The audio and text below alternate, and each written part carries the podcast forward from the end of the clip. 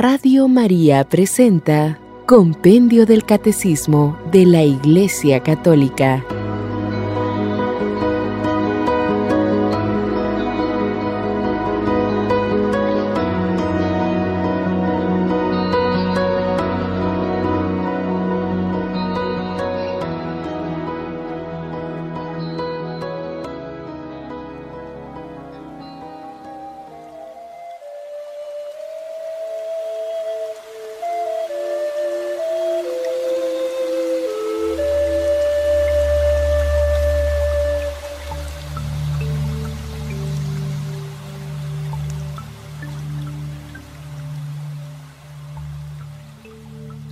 ¿Cómo se evita el escándalo?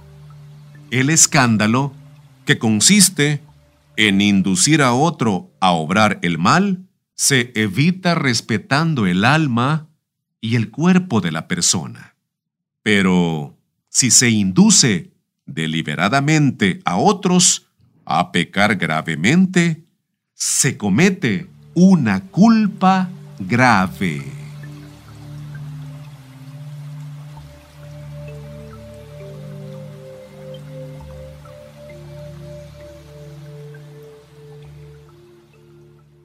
¿Qué deberes tenemos hacia nuestro cuerpo?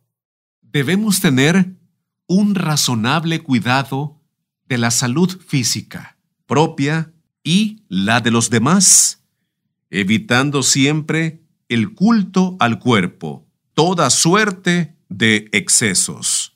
Ha de evitarse además el uso de estupefacientes que causan gravísimos daños a la salud y a la vida humana y también el abuso de los alimentos, del alcohol, del tabaco y de los medicamentos.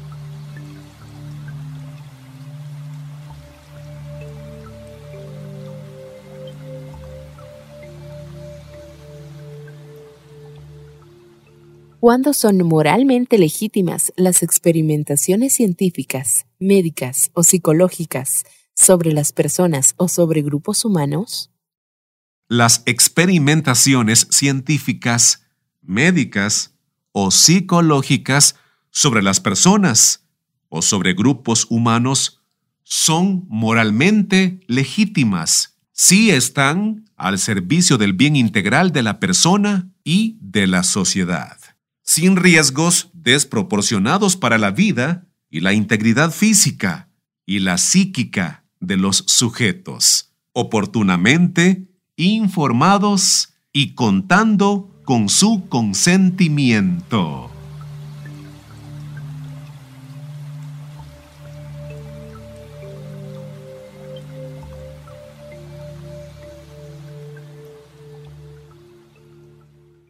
¿Se permiten el trasplante y la donación de órganos antes y después de la muerte? El trasplante de órganos es moralmente aceptable con el consentimiento del donante y sin riesgos excesivos para él. Para el noble acto de la donación de órganos después de la muerte, hay que contar con la plena certeza de la muerte real del donante.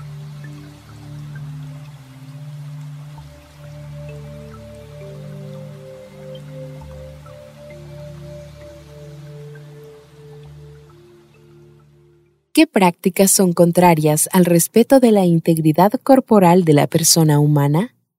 Prácticas contrarias al respeto a la integridad corporal de la persona humana son las siguientes. Los secuestros de personas y la toma de rehenes, el terrorismo, la tortura, la violencia y la esterilización directa las amputaciones y mutilaciones de una persona están moralmente permitidas solo por los indispensables fines terapéuticos de las mismas.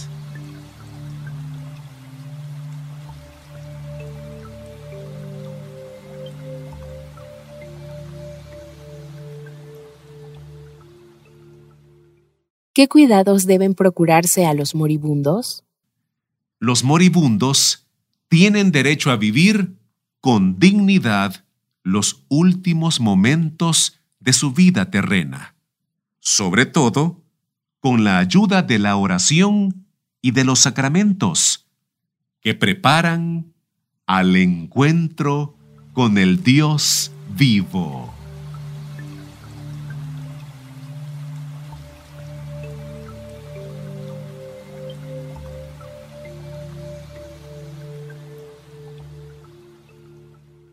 ¿Cómo deben ser tratados los cuerpos de los difuntos?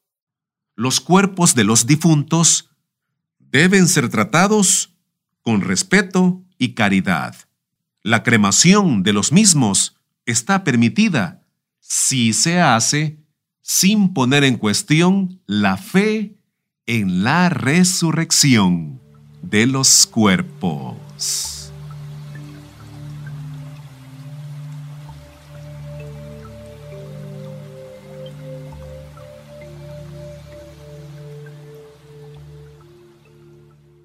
¿Qué exige el Señor a toda persona para la defensa de la paz? El Señor que proclama, bienaventurados los que construyen la paz. San Mateo capítulo 5, versículo 9. Exige la paz del corazón y denuncia la inmoralidad de la ira, que es el deseo de venganza por el mal recibido y del odio, que lleva a desear el mal al prójimo. Estos comportamientos, si son voluntarios y consentidos en cosas de gran importancia, son pecados graves contra la caridad.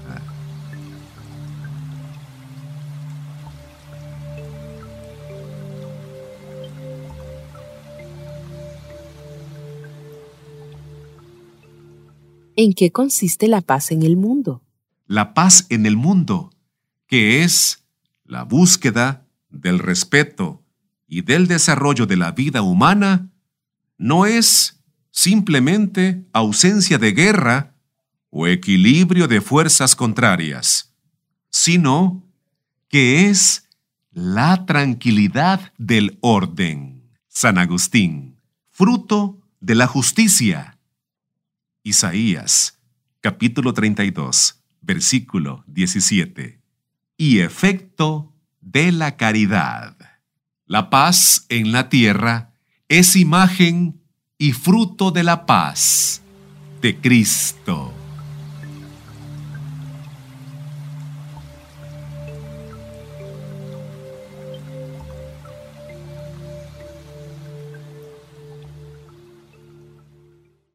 ¿Qué se requiere para la paz en el mundo?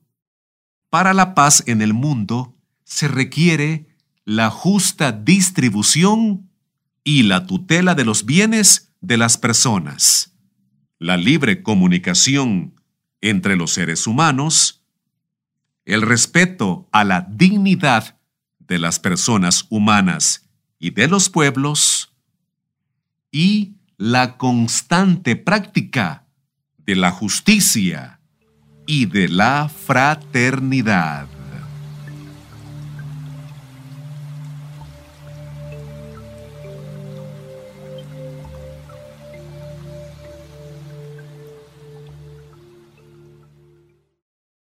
¿Cuándo está moralmente permitido el uso de la fuerza militar? El uso de la fuerza militar está moralmente justificado cuando se dan simultáneamente las siguientes condiciones.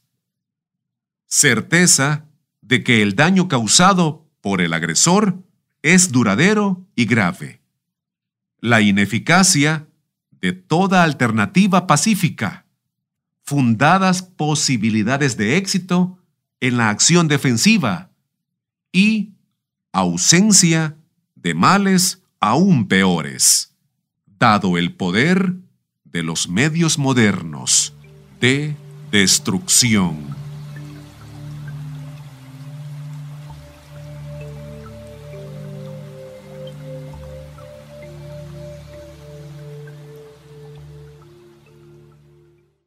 En caso de amenaza de guerra, ¿a quién corresponde determinar si se dan las anteriores condiciones?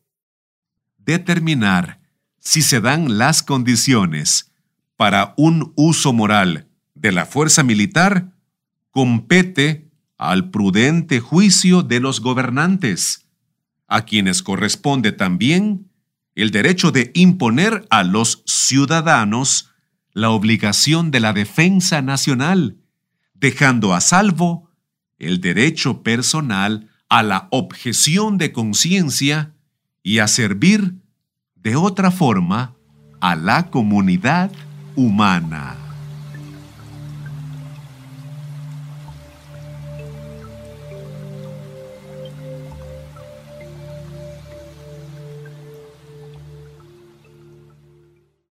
¿Qué exige la ley moral en caso de guerra? la ley moral permanece siempre válida, aún en caso de guerra. Exige que sean tratados con humanidad los no combatientes, los soldados heridos y los prisioneros. Las acciones deliberadamente contrarias al derecho de gentes, como también las disposiciones que las ordenan son crímenes que la obediencia ciega no basta para excusar.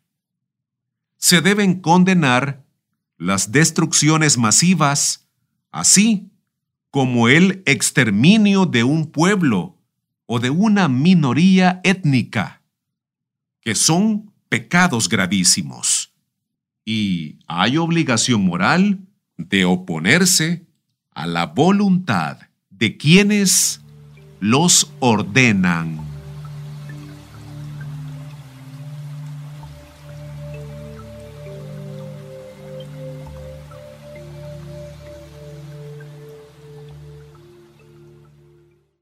¿Qué es necesario hacer para evitar la guerra? Se debe hacer todo lo razonablemente posible para evitar a toda costa la guerra teniendo en cuenta los males e injusticias que ella misma provoca. En particular, es necesario evitar la acumulación y el comercio de armas no debidamente reglamentadas por los poderes legítimos. Las injusticias, sobre todo económicas y sociales. Las discriminaciones étnicas o religiosas, la envidia, la desconfianza, el orgullo y el espíritu de venganza. Cuando se haga por eliminar estos u otros órdenes, ayuda a construir la paz y a evitar la guerra.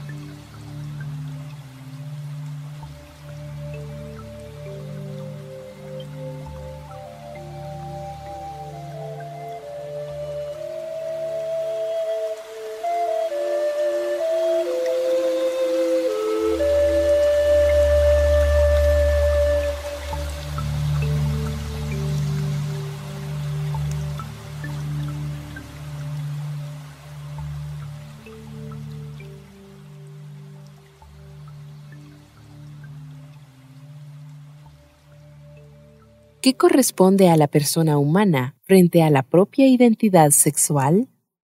Dios ha creado al hombre como varón y mujer con igual dignidad personal y ha inscrito en él la vocación del amor y de la comunión. Corresponde a cada uno aceptar la propia identidad sexual, reconociendo la importancia de la misma para toda la persona, su especificidad y complementariedad.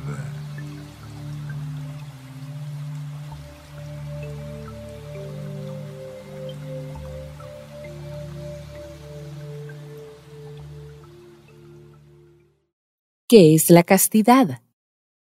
La castidad es la positiva integración de la sexualidad en la persona, La sexualidad es verdaderamente humana cuando está integrada de manera justa en la relación de persona a persona. La castidad es una virtud moral, un don de Dios, una gracia y un fruto del Espíritu.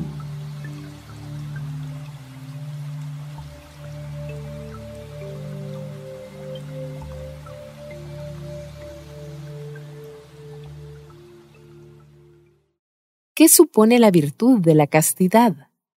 La virtud de la castidad supone la adquisición del dominio de sí mismo, como expresión de libertad humana destinada al don de uno mismo. Para este fin es necesaria una integral y permanente educación que se realiza en etapas graduales de crecimiento.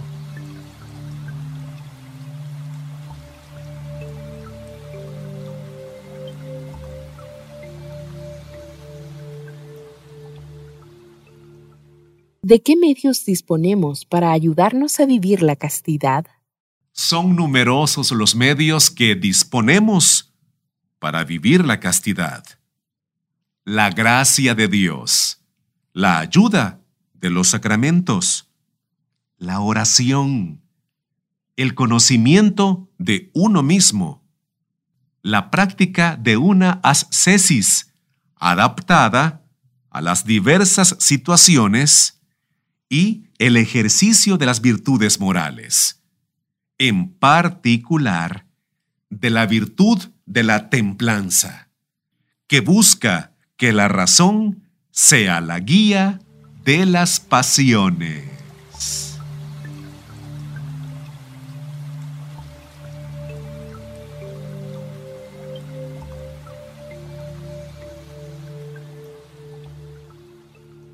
¿De qué modos todos estamos llamados a vivir la castidad? Todos, siguiendo a Cristo modelo de castidad, están llamados a llevar una vida casta según el propio estado de vida. Unos viviendo en la virginidad o en el celibato consagrado, modo eminente de dedicarse más fácilmente a Dios, con corazón indiviso. Otros sí están casados, viviendo la castidad conyugal.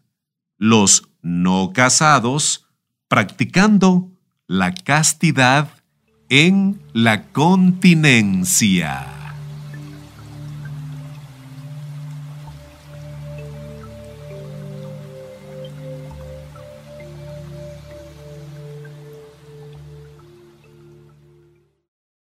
¿Cuáles son los principales pecados contra la castidad? Son pecados gravemente contrarios a la castidad, cada uno según la naturaleza del propio objeto. El adulterio, la masturbación, la fornicación, la pornografía, la prostitución, el estupro y los actos homosexuales. Estos pecados son expresión del vicio de la lujuria. Si se cometen con menores, estos actos son un atentado aún más grave contra su integridad física y moral.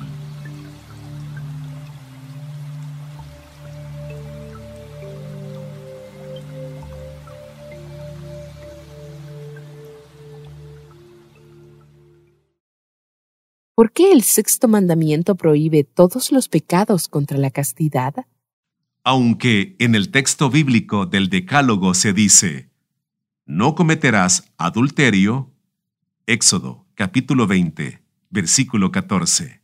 La tradición de la Iglesia tiene en cuenta todas las enseñanzas morales del Antiguo y del Nuevo Testamento y considera el sexto mandamiento como referido al conjunto de todos los pecados contra la castidad.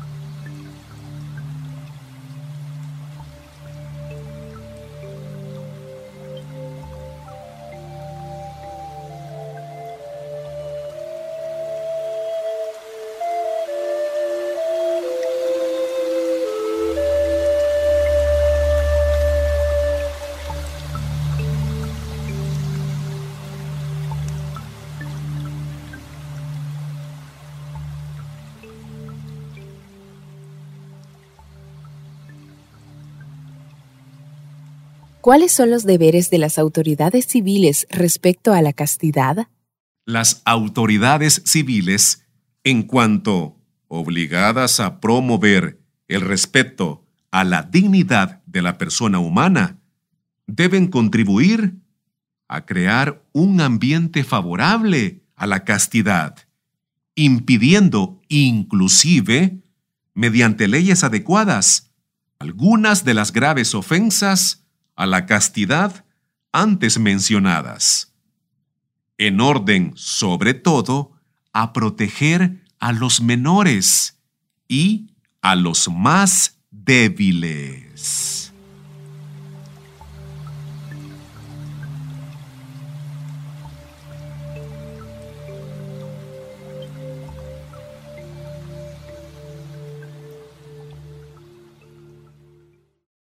¿Cuáles son los bienes del amor conyugal al que está ordenada la sexualidad?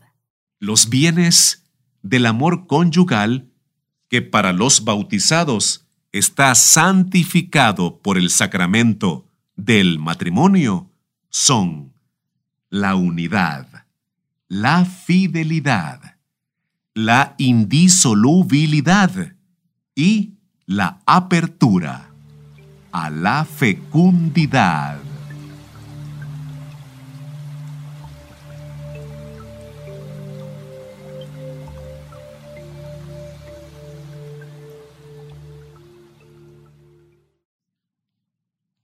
¿Cuál es el significado del acto conyugal?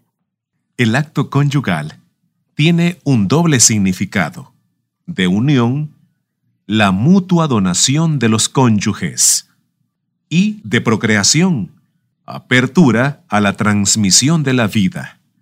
Nadie puede romper la conexión inseparable que Dios ha querido entre los dos significados del acto conyugal excluyendo de la relación el uno o el otro.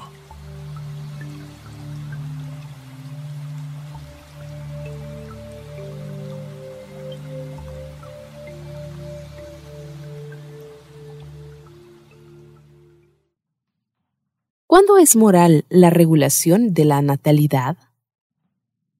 La regulación de la natalidad, que representa uno de los aspectos de la paternidad y de la maternidad responsables es objetivamente conforme a la moralidad cuando se lleva a cabo por los esposos sin imposiciones externas, no por egoísmo, sino por motivos serios y con métodos conformes a los criterios objetivos de la moralidad esto es, mediante la continencia periódica y el recurso a los períodos de infecundidad.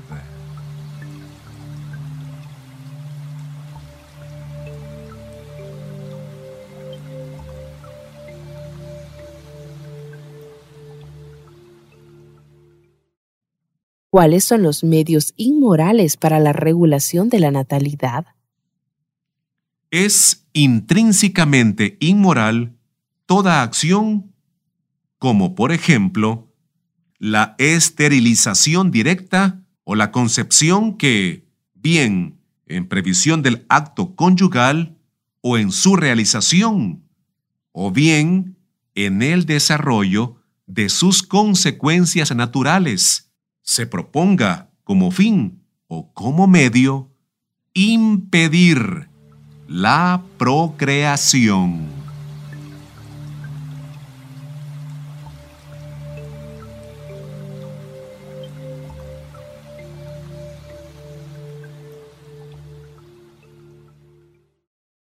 ¿Por qué son inmorales la inseminación y la fecundación artificial? La inseminación y la fecundación artificial son inmorales porque disocian la procreación del acto conyugal, con el que los esposos se entregan mutuamente, instaurando así un dominio de la técnica sobre el origen y sobre el destino de la persona humana. Además, la inseminación y la fecundación heterólogas mediante el recurso a técnicas que implican a una persona extraña a la pareja conyugal lesionan el derecho del hijo a nacer de un padre y de una madre conocidos por él, ligados entre sí por matrimonio y poseedores exclusivos del derecho a llegar a ser padre y madre solamente el uno a través del otro.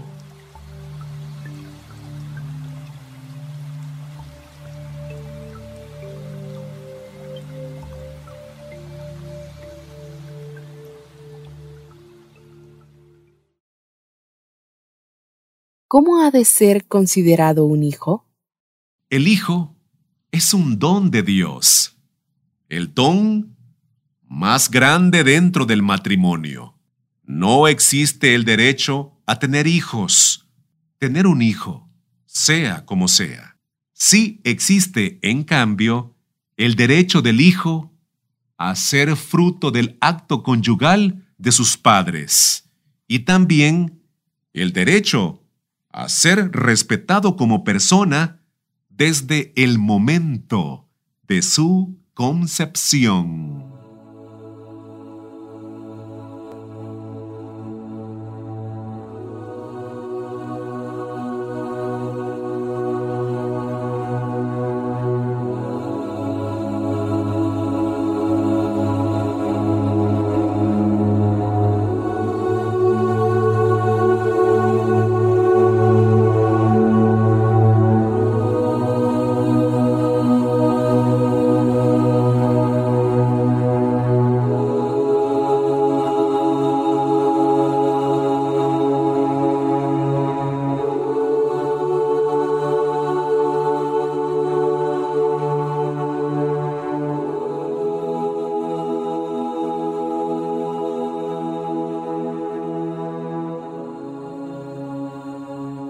Radio María presentó Compendio del Catecismo de la Iglesia Católica